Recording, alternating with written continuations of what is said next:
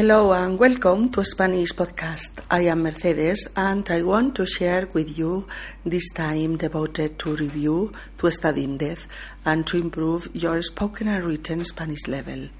My regards from Barcelona, our residency's place. You can come visit us to www.spanishpodcast.org. Bienvenidos amigos a Español Podcast. Soy Mercedes y quiero compartir con vosotros este tiempo dedicado a repasar, a profundizar y a mejorar vuestro nivel de español hablado y escrito. Saludos desde Barcelona, nuestra ciudad de residencia. Puedes venir a visitar nuestra web en www.spanishpodcast.org org, donde encontrarás las transcripciones y las guías de nuestros episodios.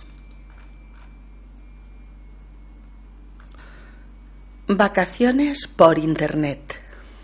Isabel, Mark, su marido, y sus dos hijos, Alma y David, son una familia española que quieren pasar unas vacaciones en Suiza como van tres semanas, prefieren alquilar un apartamento en lugar de ir a un hotel. Creo que lo más rápido y lo más cómodo sería hacer una primera búsqueda en Internet. Claro, y si no encontramos lo que buscamos, iremos a una agencia de viajes.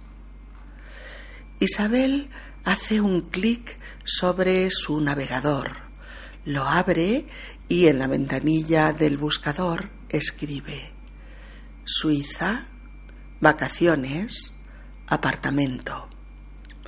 Inmediatamente aparecen en pantalla miles y miles de resultados sobre la búsqueda. Empiezan a navegar. Bueno, vamos con los diez primeros. Mira, Mark, esa es una página web suiza de turismo. A ver. Mm, ah, es una dirección electrónica oficial. Guárdala en favoritos. La podemos consultar para conocer a fondo todas las posibilidades turísticas de la zona. Mira, Isabel, aquí hay ofertas de apartamentos. Entra ¿Echaremos un vistazo? Estupendo. Aquí está Cermat. A ver, a ver. Mm, piden eh, unos cuantos datos generales para concretar la oferta. Eh, a ver qué datos. Mm, bien, vamos a rellenar las casillas. De hecho, no piden datos personales, o sea que no hay compromiso. Vale. ¿Las rellenamos, Mark? De acuerdo. A ver, los datos que piden son casa o apartamento. Eh, bueno, esta la pensamos después. A ver, ¿qué más? Número de personas, ¿vale? Cuatro. Duración de la estancia, veinte días. Número de noches, pues serán 19 eh, noches. Fecha de llegada. Pues sí, el 5 de julio. Mira, ahora concreta las condiciones del apartamento. Lo leemos todo primero, ¿eh? Y así luego vamos decidiendo. Venga. Céntrico o alrededores.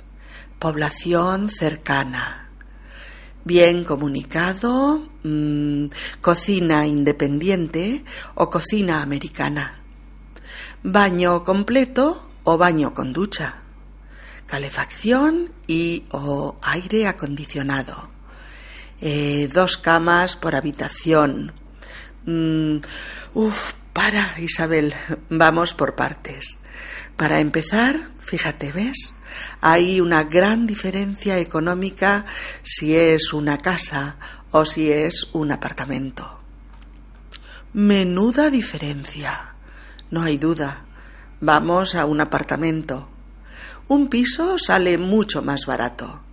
Una casa con jardín para nosotros solos, bueno, cuesta un riñón.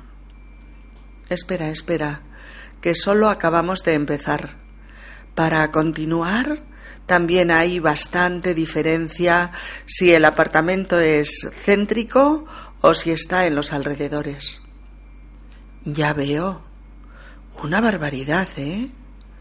Bueno, yo creo que está claro. Mejor un piso que una casa y mejor en los alrededores que en el centro. Ya nos espabilaremos con el transporte. Entonces, a ver, piso, ajá, alrededores, con cocina eh, americana, ¿no? Muchos días comeremos fuera.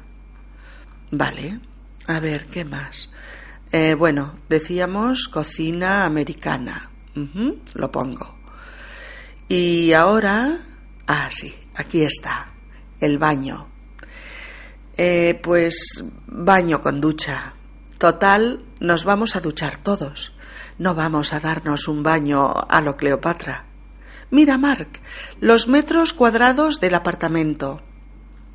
Uf, solo se nos pone a tiro el de 35 metros cuadrados. Y ya es caro, ¿eh? Aunque no sé. ¿No será muy pequeño? Sí, lo es pero estaremos fuera todo el día. Vamos a hacer excursiones, vamos a ir a esquiar, vamos a visitar ciudades. Al fin y al cabo son solo tres semanas. Mm, llevas razón. Es la mejor opción. Todo lo demás escapa a nuestras posibilidades. A ver, ¿dónde está la dirección electrónica para contactar? Mm, aquí. Venga, envíales un correo electrónico con todos estos datos que hemos elegido. A ver qué ofertas proponen ellos. Ahora mismo me pongo. La única ventaja que tenemos es que vamos a reservar con antelación. Seguro que habrá varias opciones a elegir. Ojalá. La familia formada por Mark, Isabel y sus dos hijos quieren pasar unas vacaciones en Suiza. Han echado cuentas y los números dicen que alquilar un apartamento por tres semanas es más económico que pasar tres semanas en un hotel. Echar cuentas quiere decir hacer cálculos calcular los posibles gastos totales de las tres semanas de vacaciones. Y después de echar cuentas, ven que en este caso, alquilar o pagar tres semanas en un apartamento les resulta mejor económicamente que ir a un hotel. Es decir, se ajusta más al presupuesto de esta familia piensan que navegar por Internet será más rápido y más cómodo que cualquier otra opción. Hasta hace tan solo 20 años, navegar nos sonaba a otros temas, a veleros, a mares de aventuras, a piratas, a cruceros turísticos. Navegar era, sobre todo, viajar en una embarcación y generalmente por mar. Ahora, en la era global de las telecomunicaciones, navegar, in English, surf the net or surf on the Internet. Navegar también es desplazarse a través de una red informática, generalmente en busca de información. Eh, navegar, N-A-V-E-G-A-R,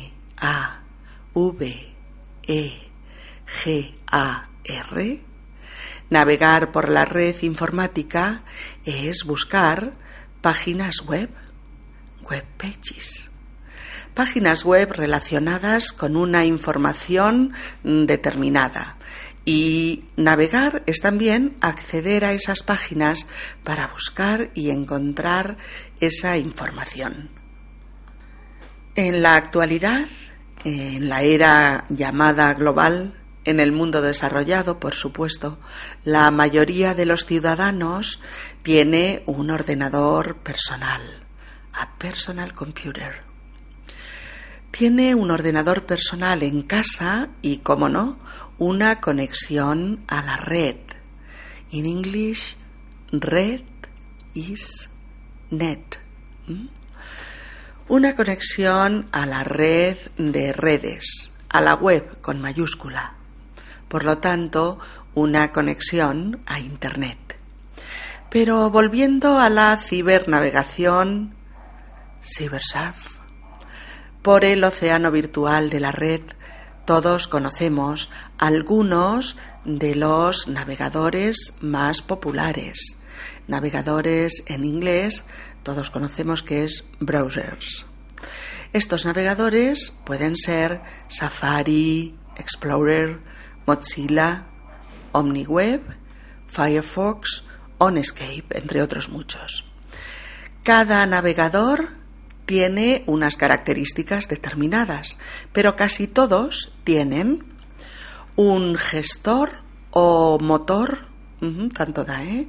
Un gestor o un motor de descargas. A Download Engine. Una barra de herramientas. A Toolbar. Y un gestor de búsquedas. A Search Engine. Entre otras muchas funciones. Una de las funciones más importantes de un navegador es proporcionarnos un motor de búsquedas, mediante el cual podemos acceder a multitud de sitios web, websites o de páginas web en busca de información. Esto es lo que comúnmente en español llamamos un buscador. Fijaos, B U S C A D O R buscador es a search engine in English. Con él, con el buscador, nosotros, los internautas, nos movemos entre millones de datos y montones de información cada día. Internauta is someone who surfs the web or um, an internet surfer too. Todos conocéis también los buscadores más populares, entre los que podemos citar Google, Yahoo, Altavista, Lycos, Excite, en fin, un largo etcétera. Mark e Isabel van a hacer una búsqueda, a search, en Google. ¿Recordáis, verdad? Google es su buscador en el que eh, hacen la búsqueda y que eh, se lo proporciona su navegador, Safari. Primero ponen solamente Suiza. 125 millones de resultados. ¿eh? Results. Fuera, fuera, un poco más concreto. Ahora ponen Suiza vacaciones. Dos millones de opciones. Bueno, vamos a poner de nuevo Suiza, vacaciones, apartamento. Bueno, solo, entre comillas, 500.000 resultados. Aparecen en pantalla, screen, cientos de miles de resultados para empezar a navegar. Cada resultado está conectado con una página web de la que el buscador nos da la dirección y algunos datos más. Como ciberpilotos que nos sentimos, eh, pilotamos eh, nuestra navegación informática con el ratón, mouse conectado a nuestro teclado, keyboard, con el cual escribimos. Con el ratón y mediante un cursor nos movemos por la pantalla. Si recordáis, la pantalla es la ventana del monitor, The screen is the monitor's window, en la cual vemos todos los datos e imágenes que nos ofrece nuestro ordenador. Volviendo ya con nuestros amigos Mark e Isabel, una de las primeras páginas web que encuentran es oficial, es decir, está patrocinada por el gobierno suizo. La guardarán en favoritos, que dependiendo de los navegadores pueden llamarse favorite o marker, para localizarla y consultarla después con más facilidad. Siguen navegando por mares virtuales de información, ahora aquí, ahora allá, a ver esta página, a ver esta otra, y así todo el rato. Deciden entrar y echar un vistazo, take a look, ¿eh? mirar un poco o mirar por encima para ver si interesa o no. La página web elegida tiene ofertas eh, podemos llamarlo ofertas o proposiciones, posibilidades, pero la mejor palabra en este contexto es ofertas de apartamentos. Y son apartamentos justo en la zona que ellos quieren.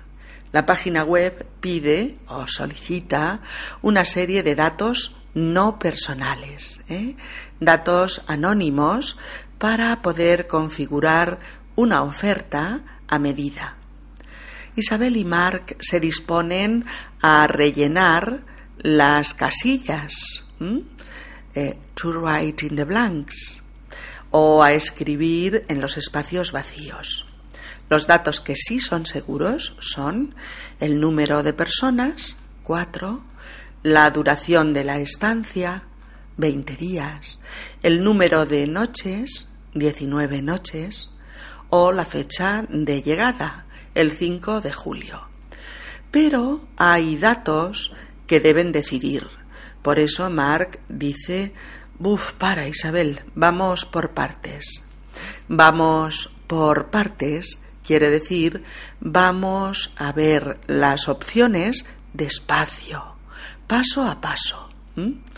La primera decisión es si alquilan una casa o un apartamento. Cuando ven la diferencia de precio entre la una y el otro, Isabel dice menuda diferencia. Una frase con la que se expresa que la diferencia es muy grande, es enorme. Isabel comenta que alojarse en una casa independiente, con jardín, para ellos solos, cuesta un riñón. Cuesta un riñón es una forma muy explícita y muy convincente de expresar que algo cuesta mucho, muchísimo, tanto como un órgano vital, como es el riñón. Cuesta un riñón means literally it costs a kidney, but the real correspondence would be it costs a fortune or it's worth a fortune. Por eso, tanto Mark como Isabel no dudan en rellenar la casilla o el recuadro de apartamento y se olvidan inmediatamente de la casa. A continuación, comprueban también la gran diferencia de precio entre un apartamento en el centro de la ciudad u otro que esté en los alrededores, en la periferia. Isabel, ante esa diferencia, comenta, ya veo, una barbaridad, una barbaridad. Una barbaridad would mean in English something like how extreme or tremendous or a big difference. Decimos que algo es una barbaridad cuando es desmesurado, cuando parece una locura, cuando se trata de una cosa muy, muy exagerada. También podemos decir qué barbaridad. Fijaos la diferencia, ¿eh? Qué barbaridad. Decimos también qué barbaridad ante algo disparatado y fuera de lo normal. Si os fijáis en la diferencia, cuando decimos una barbaridad, estamos haciendo una concreción de la frase entera, pues que tendría el verbo es, ¿no? Es una barbaridad. Pero no es necesario, solamente decimos una barbaridad. Aunque hemos visto que también podemos decir qué barbaridad. Esta exclamación la decimos ante algo igualmente muy exagerado, o, como acabamos de decir, eh, mm, fuera de lo normal. Es una expresión muy usada en español y muy arraigada en el lenguaje común. Eligen entonces un apartamento no muy céntrico, no muy céntrico, más bien en las cercanías, suburbs, del lugar. Isabel dice que ya se espabilarán con el transporte, que ya se organizarán para desplazarse rápido y bien. Por ello mismo, sí que ponen en los datos que el emplazamiento esté bien comunicado, bien comunicado. No les importa coger autobuses o trenes pero quieren moverse con facilidad, sobre todo yendo con los niños. Un apartamento bien comunicado significa que cerca hay transporte público, autobuses o minibuses, trenes y también transporte privado, como los taxis. Llega el turno de elegir qué tipo de cocina quieren eligen una cocina americana, kitchenette.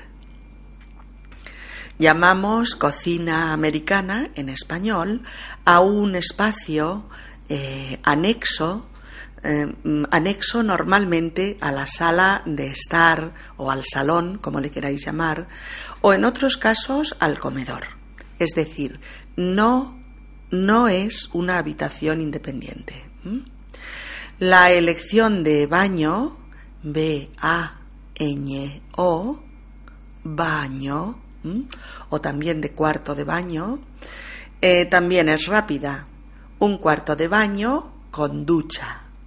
No necesitan bañera, puesto que no piensan darse un baño a lo Cleopatra, es decir, estilo Cleopatra, tal y como la reina egipcia lo hacía con la bañera llena de sustancias cosméticas y metiéndose en ella durante horas y horas. Cuando llegan a la extensión del piso, es decir, los metros cuadrados del apartamento, Isabel dice que solo el apartamento de 35 metros cuadrados se les pone a tiro. Se les pone a tiro.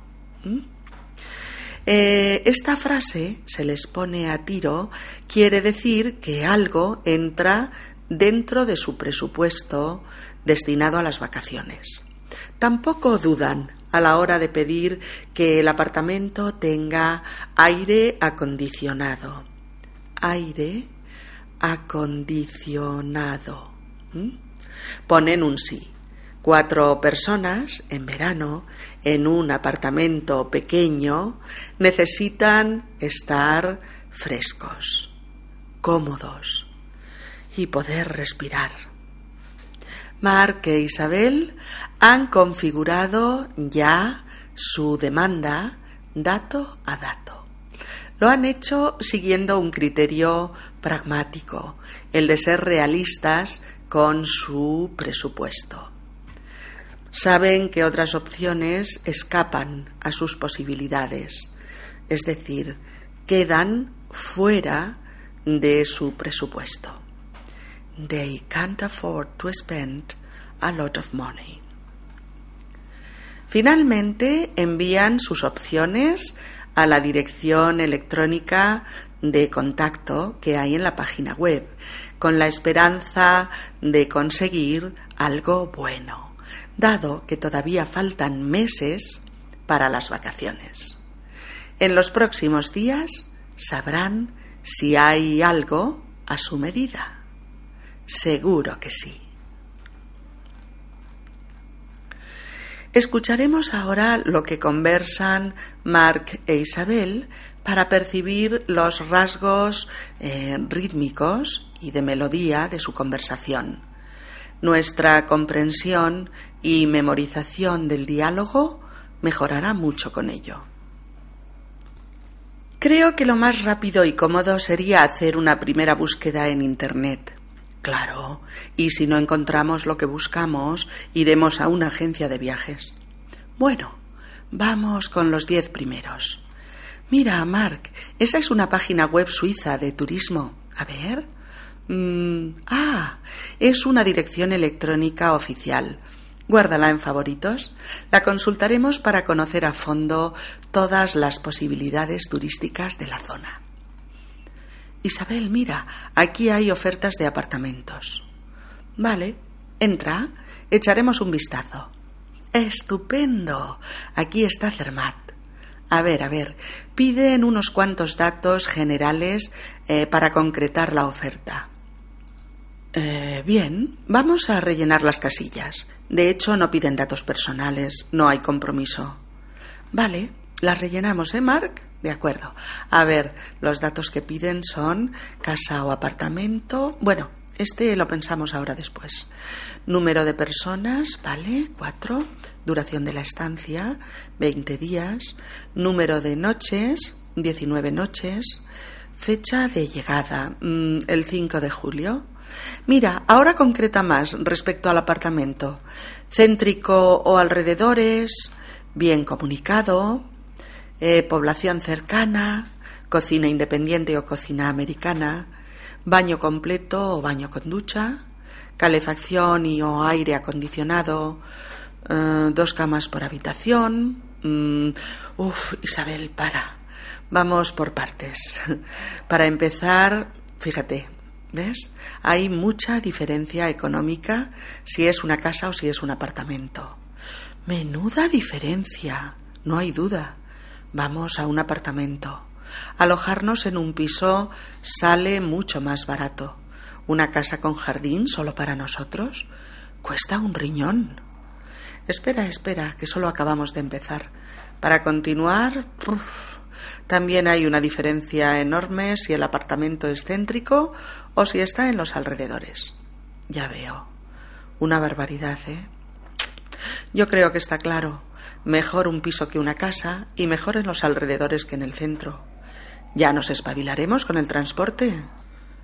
Entonces, piso, alrededores, con cocina mm, americana, ¿no? Muchos días comeremos fuera. A ver, ¿qué más? Decíamos cocina americana. Vale, lo pongo. Y... ah, sí, aquí está, el baño. Pues baño con ducha. Total, nos ducharemos. No vamos a darnos un baño a lo Cleopatra. Mira, Mark, los metros cuadrados del apartamento. Solo se nos pone a tiro el de 35 metros cuadrados. Y ya es caro, ¿eh? Aunque no sé, ¿no será muy pequeño? Sí, lo es, pero estaremos fuera todo el día. Vamos a hacer excursiones, vamos a ir a esquiar, vamos a visitar ciudades. Y al fin y al cabo solo son tres semanas. Llevas razón. Es la mejor opción. Todo lo demás escapa a nuestras posibilidades. A ver, ¿dónde está la dirección electrónica para contactar? Mm, mm, eh, aquí. Venga, envíales un correo electrónico con todos estos datos que hemos elegido. A ver qué ofertas proponen ellos. Ahora mismo me pongo.